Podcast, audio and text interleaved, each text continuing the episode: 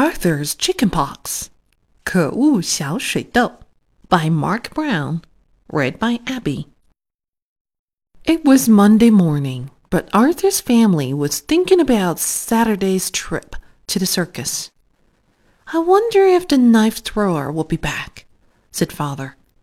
The trapeze artists are my favorite, said mother. I like the crowns best, said Arthur. I like the cotton candy, said D.W. Arthur thought about the circus in school too. For his art project, he drew a picture of the circus.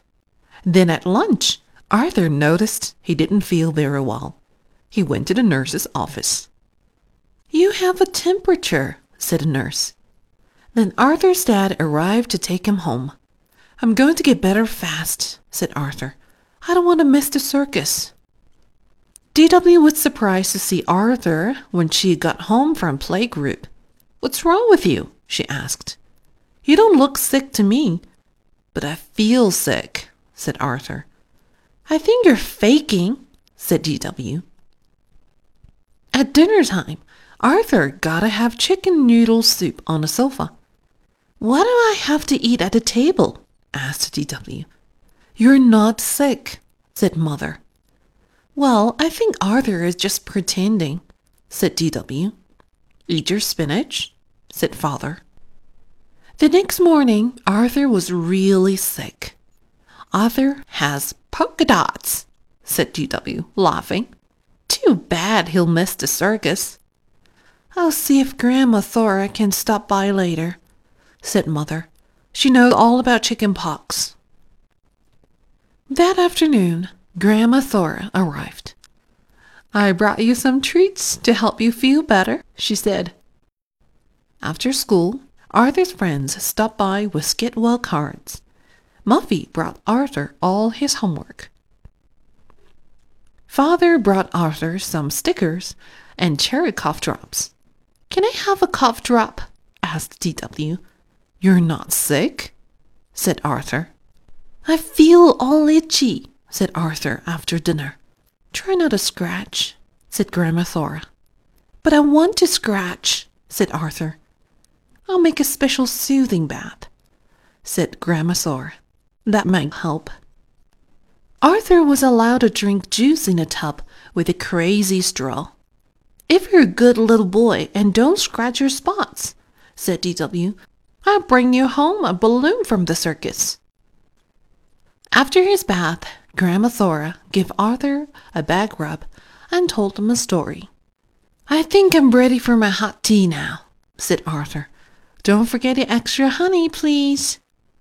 Can I have a back rub too? asked D.W. Maybe later, said Grandma Thora. Right now I have to get Arthur's tea. Suddenly, D.W. got an idea.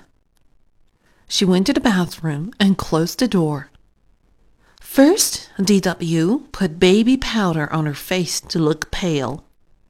Then she looked through her marker box for a pink one. And she gave herself spots, lots of spots. D.W. made loud moaning sounds as she came down the stairs. I don't feel well, she said. Good heavens, said Grandma Thora. You have them too. Let me take your temperature. When no one was looking, D.W. held the thermometer under hot water. Oh dear, said Grandma Thora when she read the thermometer. I feel itchy too, said D.W. I think I need a soothing bath. Of course, said Grandma Thora. And how about some juice? asked D.W. With a crazy straw? Of course, darling, said Grandma Thora. D.W. didn't notice that while she was in the tub, all her pink spots washed right off. But Grandma Thora noticed. Dora Winifred, she scolded. I'm very disappointed in you. Well, how's your little patient? D.W. asked Thora the next afternoon. Still itchy? said Arthur. And still sick. That's too bad, said D.W. She moved the telephone near Arthur Excuse me, she said. I have to make an important call. Hello, Emily. I have an extra ticket for the circus on Saturday. Want to go with me? Great. Bye. Mom, moaned Arthur. DW is torturing me. By Friday, Arthur was feeling well enough to go out to dinner with his family.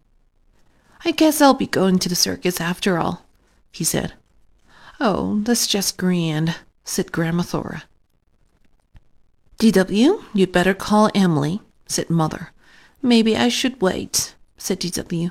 Who knows? Arthur might get the flu. But Arthur didn't get the flu. The next morning, he was up early and dressed for the circus. Everyone else was ready for the circus too.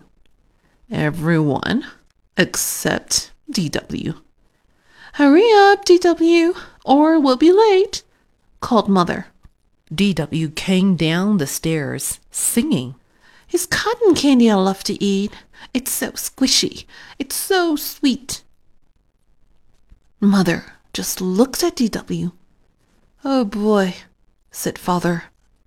Good heavens, said Grandma Thora. Arthur started laughing. What's so funny? asked DW.